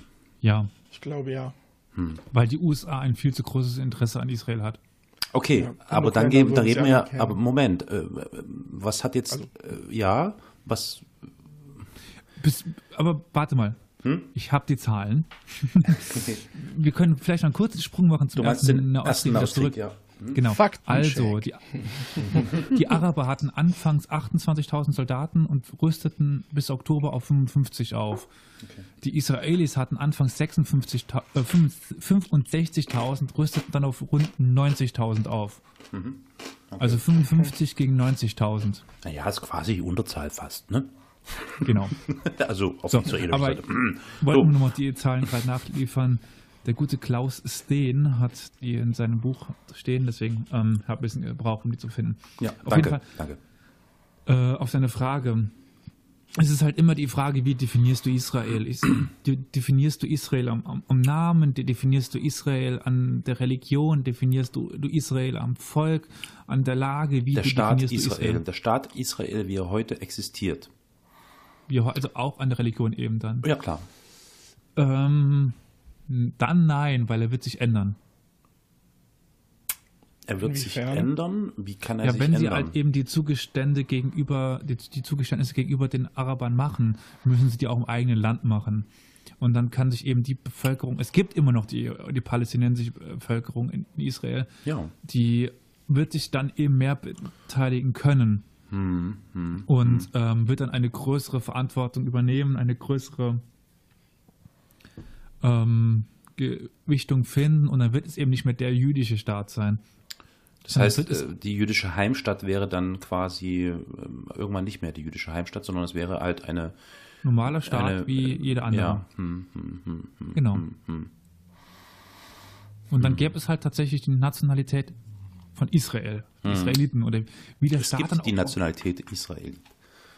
Israeli, natürlich. Nein, ja. nein, es gibt die Staatsbürgerschaft Israel. Ach so, ach so, ach, entschuldige, du hast recht, ja, das sollte man natürlich trennen. Staatsbürgerschaft und Nationalität ist ein Unterschied. Weil im Pass steht da noch was anderes drin, weil im Pass steht dann nochmal drin, ja. ob du Jude bist oder, ja. ob du, ja. oder ob du eben nicht Jude bist. Ja, genau, richtig, richtig, das stimmt. Da gebe ich Und das macht aber ganz viel aus. Ich sage nur die Jews-Only-Straßen, die mhm. du als Staatsbürger von, von Israel nicht befahren darfst, als Jude schon. Egal, ob du Jude aus Amerika bist oder Jude aus Israel bist. Wo sollen die sein, die Jews-Only-Straßen? Äh, zum Beispiel in der, in, im Westjordanland. Okay. Kann ja sogar die, Ach so, ja, okay. Ach, na ja, klar, alles klar. Hm, ja, ja, verstehe. Das ja, Land, was ja. Israel übrigens de, de jure gar nicht gehört, aber ähm, 1600 Kilometer Jews-Only-Straßen mhm. im, West, im Westjordanland. Okay, okay, okay. In einem Land, was sie annektiert haben, ähm, gegen das Völkerrecht. Hm, hm, hm. Aber ja. Ja, in Israel selber, also im Stammland Israel, das gibt ja diese, ähm, diesen Ausdruck grüne Grenzen oder Grenzen oder grüne Linien oder Grenze von 1967. Das ist quasi das Israel abseits der, von Westjordanland und abseits vom Gazastreifen. Da gibt es ja kaum noch Palästinenser.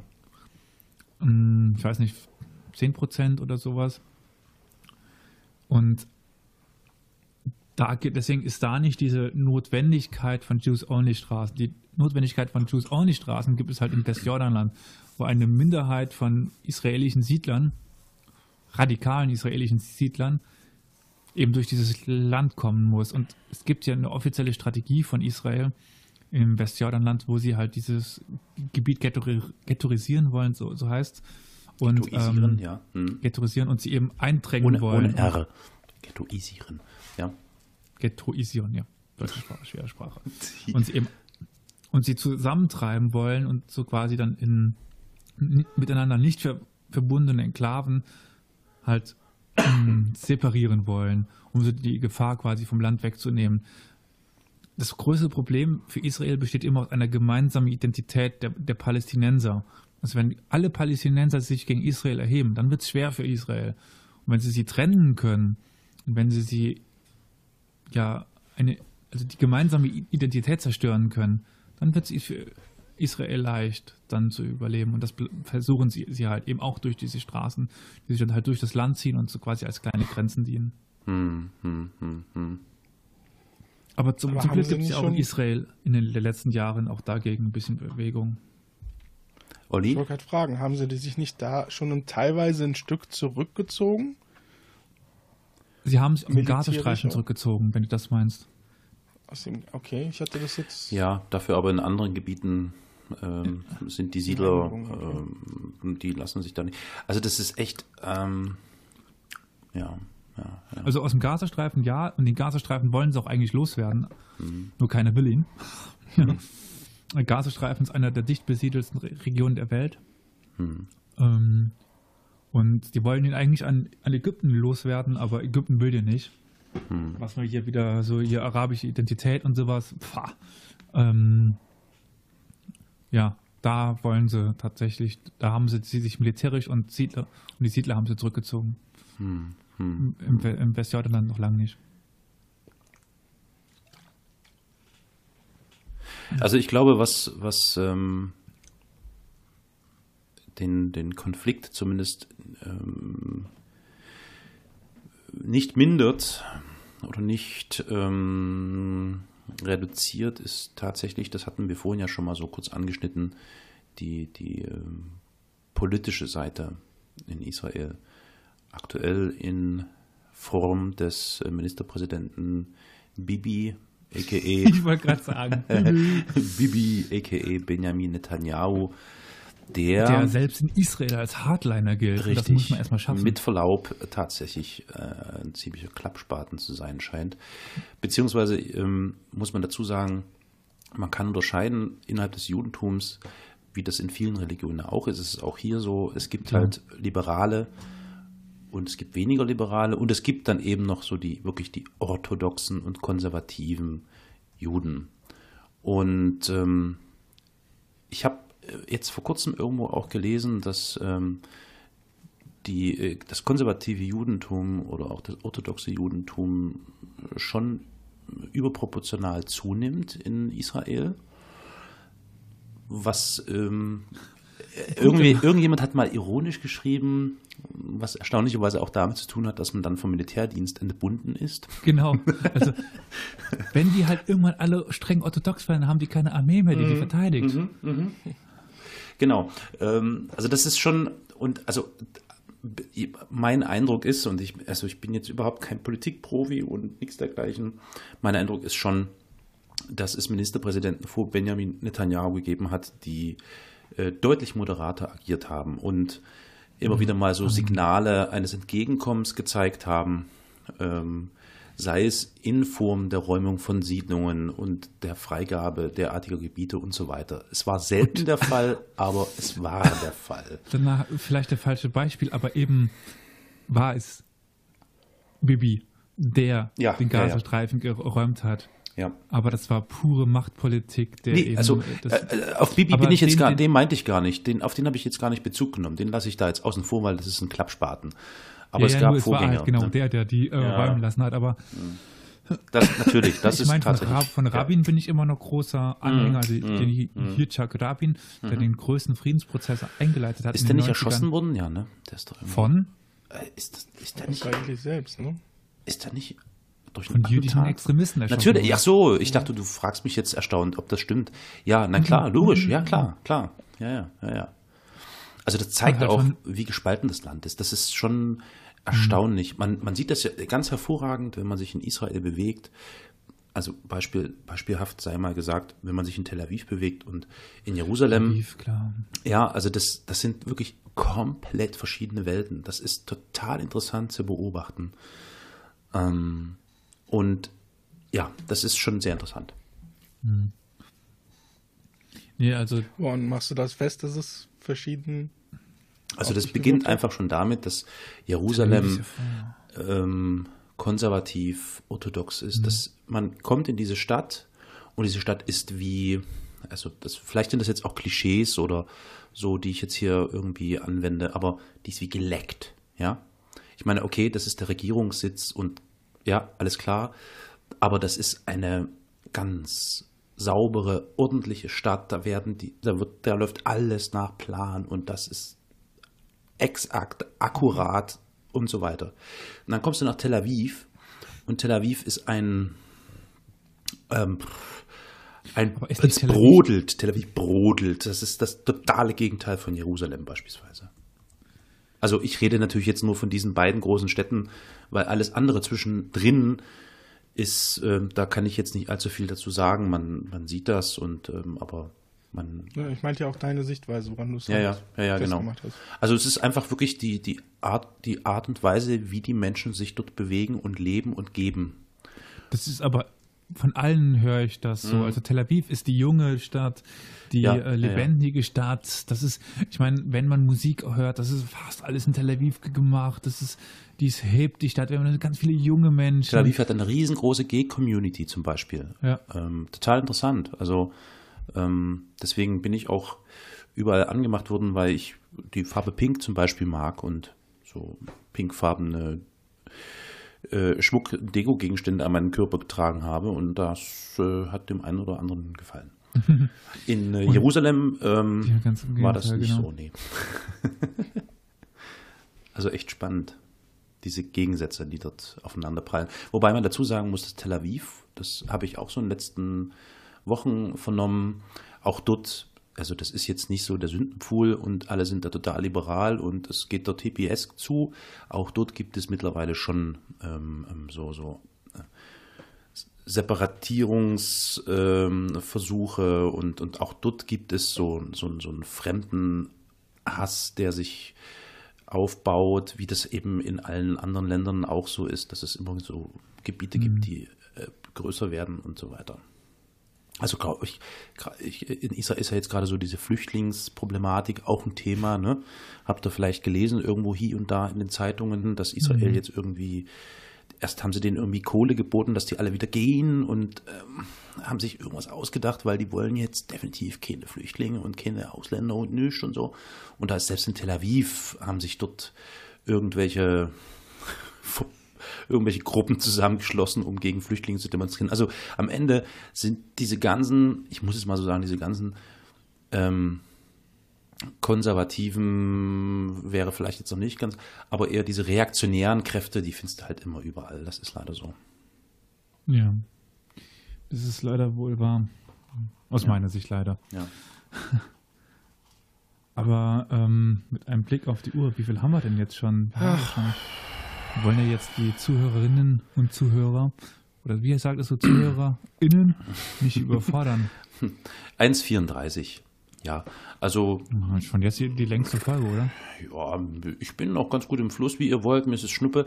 Ich möchte aber vielleicht nur noch eins sagen. Ich würde mal ganz kurz vom Thema abkommen.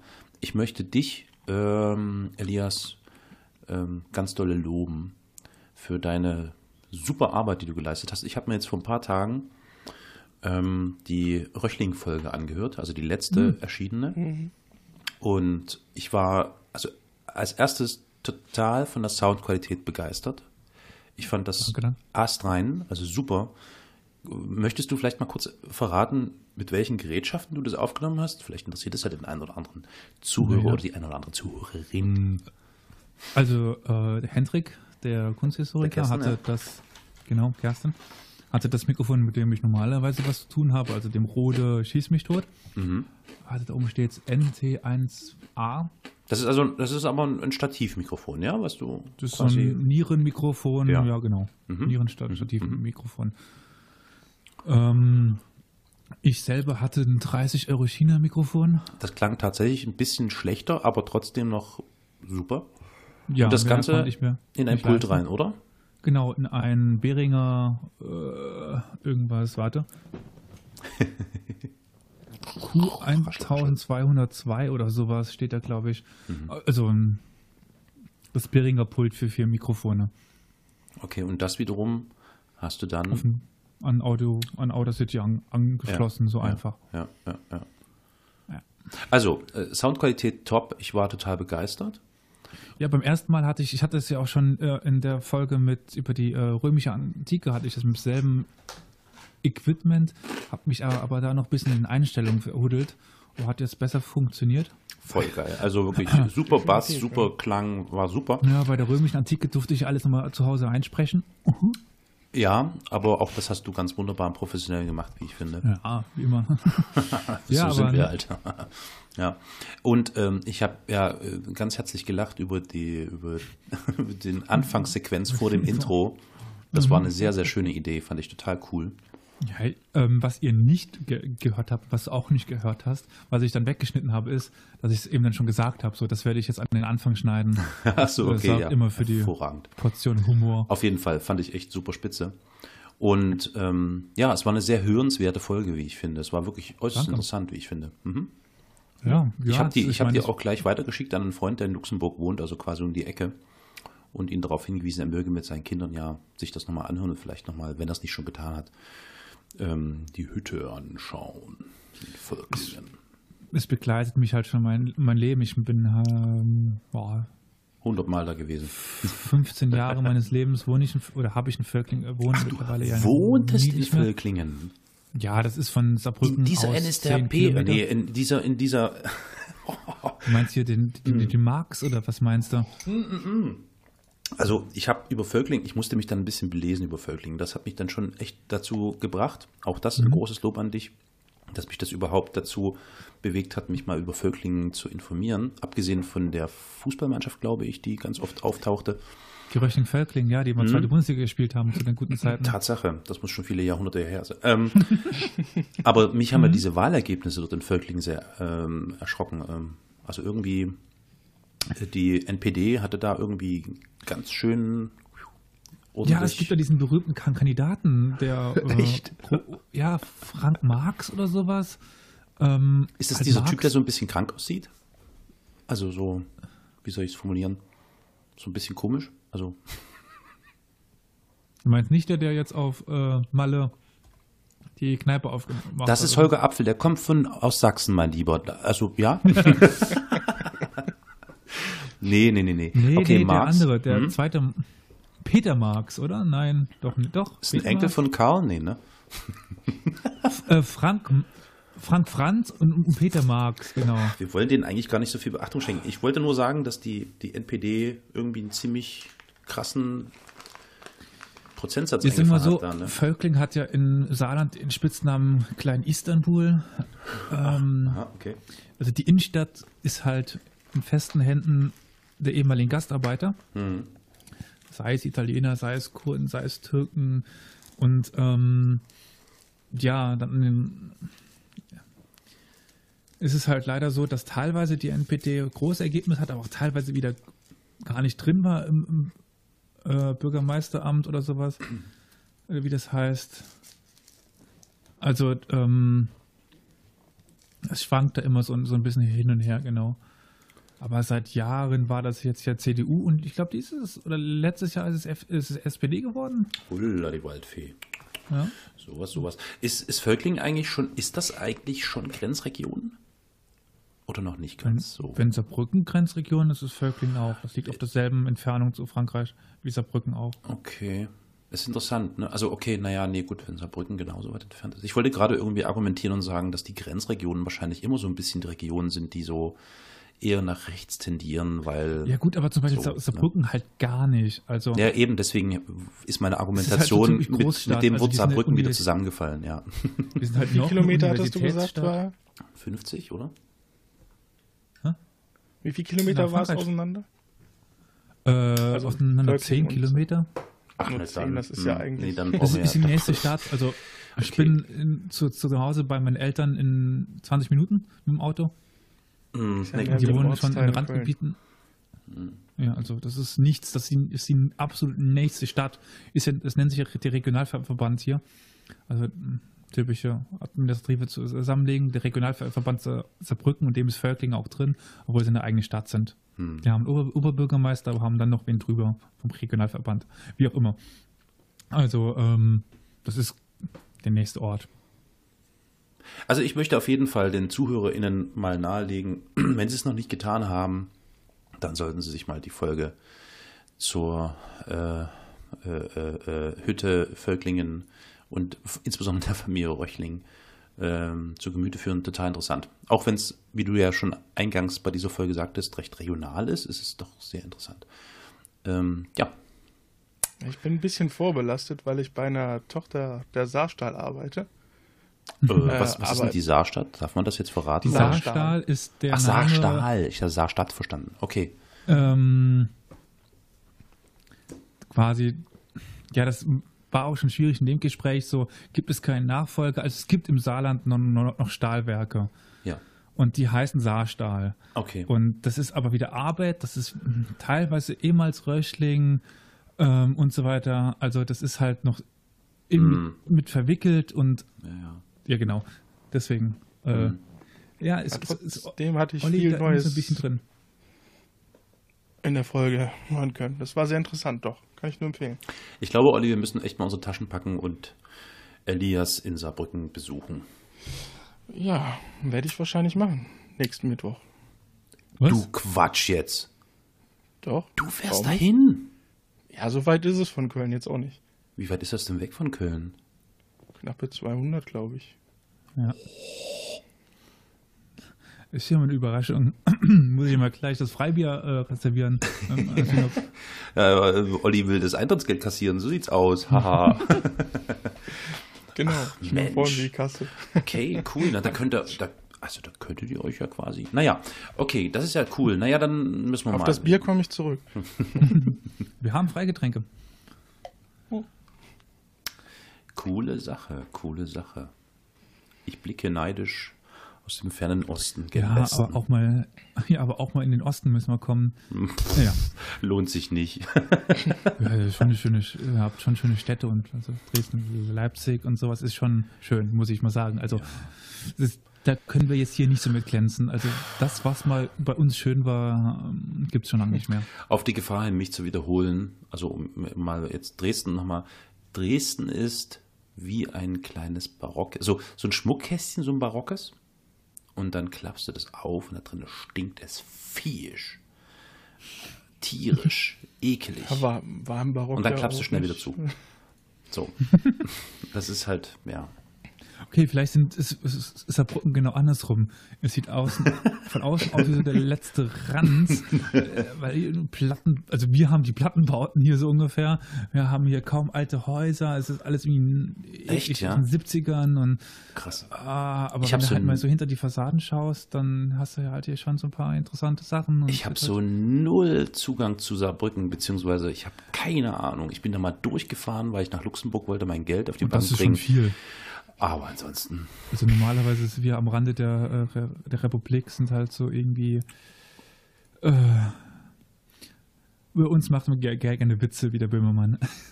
ja, naja, ja, stimmt. Richtig, richtig. Ihr seid ja so tieraffin, habe ich gehört. Aber naja, gut, lass mal das. Ja, und äh, Brüder und Schwestern und sowas. Ne? Aber wenn ich hier gerade, ah, ich bin gerade auf dem Wikipedia-Artikel von Saarbrücken und habe hier so ein, so ein geiles Breitbandbild und das sieht ja wirklich sehr modern aus. Hui. Okay. Auf dem Wikipedia-Artikel von Sa- Saarbrücken. Na, so mit Beschriftung hier Berliner Promenade, Hauptbahnhof, Johanneskirche, Rathaus, St. Michael und so. Die haben einen Eintrag? What? ja. Ach, das, das Ding meinst du? Mhm. Ja, genau. Ähm, das Staatstheater aus alten Hitlerzeiten, das hat Hitler gespendet, dem Saarland, Na, als Gott es sei äh, Dank. 35 zu, zurück ins Reich gekommen ist. Ich finde es auch noch die Hakenkreuze. So Echt jetzt? Dieser Kirchenglocke. Ah, ah, ja, wie diese Kirchenglocke, genau, ja, ja. Ja, die sind versteckt, aber die findest du noch. Okay. Ja, Unter Sitzen, Halt, in Sitze eingeritzt in die Rückenlehne. Ja. so die Kirchen sind, es gibt noch so ein paar alte Gebäude. Aber es auch sieht sehr, sehr naturbetont aus, finde ich. So auf diesem Foto zumindest. Also so von weitem. ja, also ich, 60 Prozent des, äh, des Saarlandes in Wald oder sowas, irgendwie sowas habe ich in Ah. Erinnerung. Ja, Also schön. außerhalb von Saarbrücken und dem Großraum Saarbrücken, sage ich jetzt mal, ist halt viel Wald. Hm. Mann, Mann, Mann, vom Nahostkonflikt nach Saarbrücken, krass. Also wir haben natürlich jetzt hier keine Lösung gefunden für den Nahostkonflikt. Das wäre ja Ja, auch, das ist auch, ähm, glaube ich, äh, vermessen. vollkommen äh, vermessen. Genau, richtig. Das wollte ich gerade sagen. Ähm, wir haben uns ein bisschen ausgetauscht dazu und vielleicht gab es ja, also für mich zumindest auf jeden Fall, einen Erkenntnisgewinn für den einen oder anderen und ähm, ja, man möge sich ein eigenes Bild machen von dem Thema. Und äh, ich glaube, wichtig ist, dass man aufpasst, dass man Informationen äh, wirklich von ganz vielen Seiten irgendwie sammelt ja. und verwertet, weil ich festgestellt habe, dass, entschuldigt, dass ich jetzt wieder so abrupt zurück zum Thema gekommen bin, aber ähm, weil ich den Eindruck habe, dass da ganz, äh, ganz starke Kräfte von allen möglichen Seiten versuchen, darauf hinzuwirken, ein bestimmtes Bild zu erzielen. Und das ist natürlich, wie das immer so ist, immer so eine Sache. Dann kann ich jetzt ja mal versuchen, noch so ein bisschen den historischen Kontext zu, zu ja. geben, zumindest die Möglichkeit eines historischen Kontextes, ja. so wie es eben passieren soll mit der Quellenkritik äh, eines Historikers. Und was ich normalerweise nur am Rande mitgebe in den, in, in den Show Notes, so ein bisschen mal, was kann man noch lesen, wo kann man sich mal ja, schlau machen. Ja. Also es wird zwar wieder das große Geschrei anfangen, aber es gibt halt doch eine gewisse staatliche Bildung und da kann ich sehr die Bundeszentrale für politische Bildung empfehlen, mhm. die sehr unabhängig arbeiten mhm. und ähm, den eine oder andere interessante Zeitschrift oder äh, Sammelband herausgegeben haben zum Nahostkonflikt, wo sehr gute Aufsätze sich drin finden. Ähm, aus Politik und Zeitgeschichte gibt es da das vom 10. Mai 2004, also Elmar Krautgrämer, wirklich ein Experte zu dem Ganzen, ähm, hat da die, die Einleitung geschrieben, ist wirklich lesenswert. Was ich dann eben schon am Rande erwähnt habe bei den Zahlen, Klaus Steen, der Nahostkonflikt, Ursachen, Grundprobleme und Lösungsansätze, ähm, Lösungsversuche, so, ähm, definitiv lesenswert. Äh, Margret Johansen ist eine deutsche Expertin auf dem Thema. Ähm, die hat das Lehrbuch der Nahostkonflikt rausgebracht, äh, lässt sich sehr gut lesen, sehr schöner Überblick. Ähm, dann gibt es Viehweger, natürlich. Viehweger nicht zu vergessen, ganz wichtig. Ja, den gibt es auch noch, obwohl äh, den Johansen mittlerweile häufiger bearbeitet wird im deutschen Raum, würde ich sagen. Naja, ähm, dann gibt es die israelischen Historiker. Ja. Allen, allen voran Tom, ja. Tom Segev, also einer der großen, er ist, kein, er ist vor allen Dingen Journalist, aber hat halt vor allen Dingen zur israelischen Ver Vergangenheit ge gearbeitet. Mhm. Er ist einer, das nennt sich die neuen Historiker. Die sind in den 80er Jahren entstanden und die beschäftigen sich erstmal ähm, von realpolitischer Sicht mit mhm. Israel. Mhm. Ja, ja. Dann gibt es noch den Namen Benny Morris, der auch in dem Fahrwasser äh, erschienen ist. Dann noch kritischer natürlich Pape, den ich schon genannt habe. Ja. Also Ilan ja. Pape, der ist wirklich sehr kritisch Israel gegenüber. Dann gibt es noch die ganz großen Klassiker Martin Gilbert, äh, Israel a History von außerhalb. Ähm, ja, oder um ein bisschen dagegen zu setzen, ähm, von der deutschen Seite Pet Petra Wilde, was ich schon erwähnt habe, Apartheid und ethnische Säuberungen in Palästina, sehr kritisch Israel gegenüber. Mhm. Ja, das ist nun mal so äh, kurzer Umschlag, einfach so, was gibt es? Es gibt noch viel, viel mehr. Also ich habe jetzt drüber gearbeitet. Ich habe insgesamt, glaube ich, über 65 Titel zitiert, ähm, was dann doch zeigt, es gibt viel, viel, viel Literatur. Mhm. Ähm, rechts und links lesen. Es gibt schöne, kurze Artikel, die sich von, von beiden Seiten daran nähern. Und ähm, ja, da kann man sich, denke ich, ein Bild zumindest verschaffen, und wenn man das dann liest, dann kommt man, denke ich, immer noch zur Meinung, dass es eine einfache Lösung nicht gibt und dass es nicht auch das einfache Bild gibt, sondern dass es ein sehr vielschichtiger Konflikt ist und ähm, ja, äh, ja. Keine einfachen Antworten sich an, anbieten. Allerdings, allerdings, richtig. Ja, so viel mal zum zu, zu den Shownotes in, äh, mündlich, in mündlicher Form. Ja. So, und jetzt bewegen wir uns dem, dem Ende entgegen, ne? Also dem Ende der Folge meine ich. ähm, hm. Rattern wir jetzt nochmal runter, wie wir erreichbar sind? Ach nee, wir verzichten darauf, oder? Wir sagen einfach nur historia-universalis.fm. Da könnt ihr. Da gibt es die Links. Genau. Zu den anderen Seiten. Genau, genau. Ja, mehr fällt mir jetzt ad hoc nicht ein. Ich mache mir jetzt noch einen Kaffee. Oh, sagst du Kaffee? Kaffee. Hm. Achso, wie, ja? ich, ja, wir sagen Kaffee.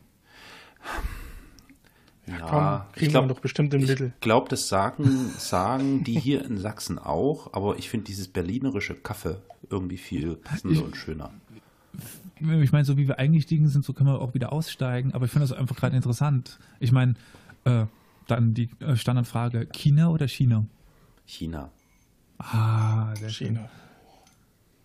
Wer sagt denn China, sag mal? Also, pff, Gibt es den einen oder anderen Politiker? Ne? ach, wahrscheinlich unser Heimatmuseumsminister, oder? Zum Beispiel. ja. Ja, Bayern wird schon, schon passen. Jetzt überlege ich gerade, wie sagt man auf Arabisch äh, Tschüss? Wahrscheinlich, ähm, ich kann nur halt Alaikum Salam, aber ähm, oh, verdammt, lange ist es her, dass ich das gelernt habe. Hm. Auf, He- auf Hebräisch bin ich sowieso raus. Oh, Hebräisch ist. oh, Das ist schwierig, ey. Ich habe das versucht. Alter, das geht so gar nicht. Ähm, für die äh, Ver Veranstaltung im, jetzt am 18. bin ich auch die Musikplaylist äh, am erstellen. Und wenn man dann sich dann nicht damit auskennt mit der israelischen Musik und so ein bisschen auf YouTube rumklickt und dann alles in hebräischen Schriftzeichen ist und man das dann auf Schleichwerbung Spotify, ich meine, es gibt auch Tidal oder was weiß ich, aber egal, Spotify, ähm, dann raussuchen muss und dann jeden Buchstaben eins zu eins in einer Tabelle abgleichen muss, um irgendwie herauszufinden, was das da heißt. Äh, Das ist witzig.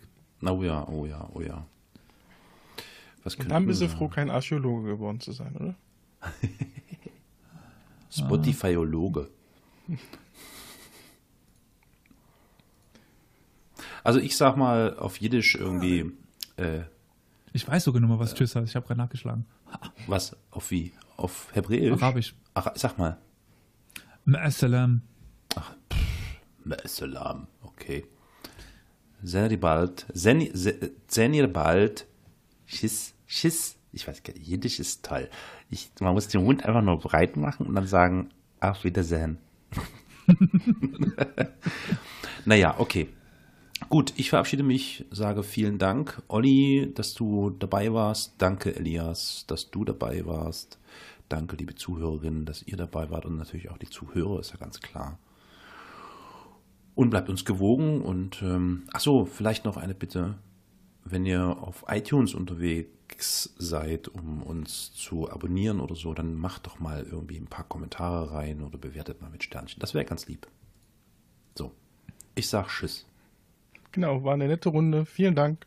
Ciao.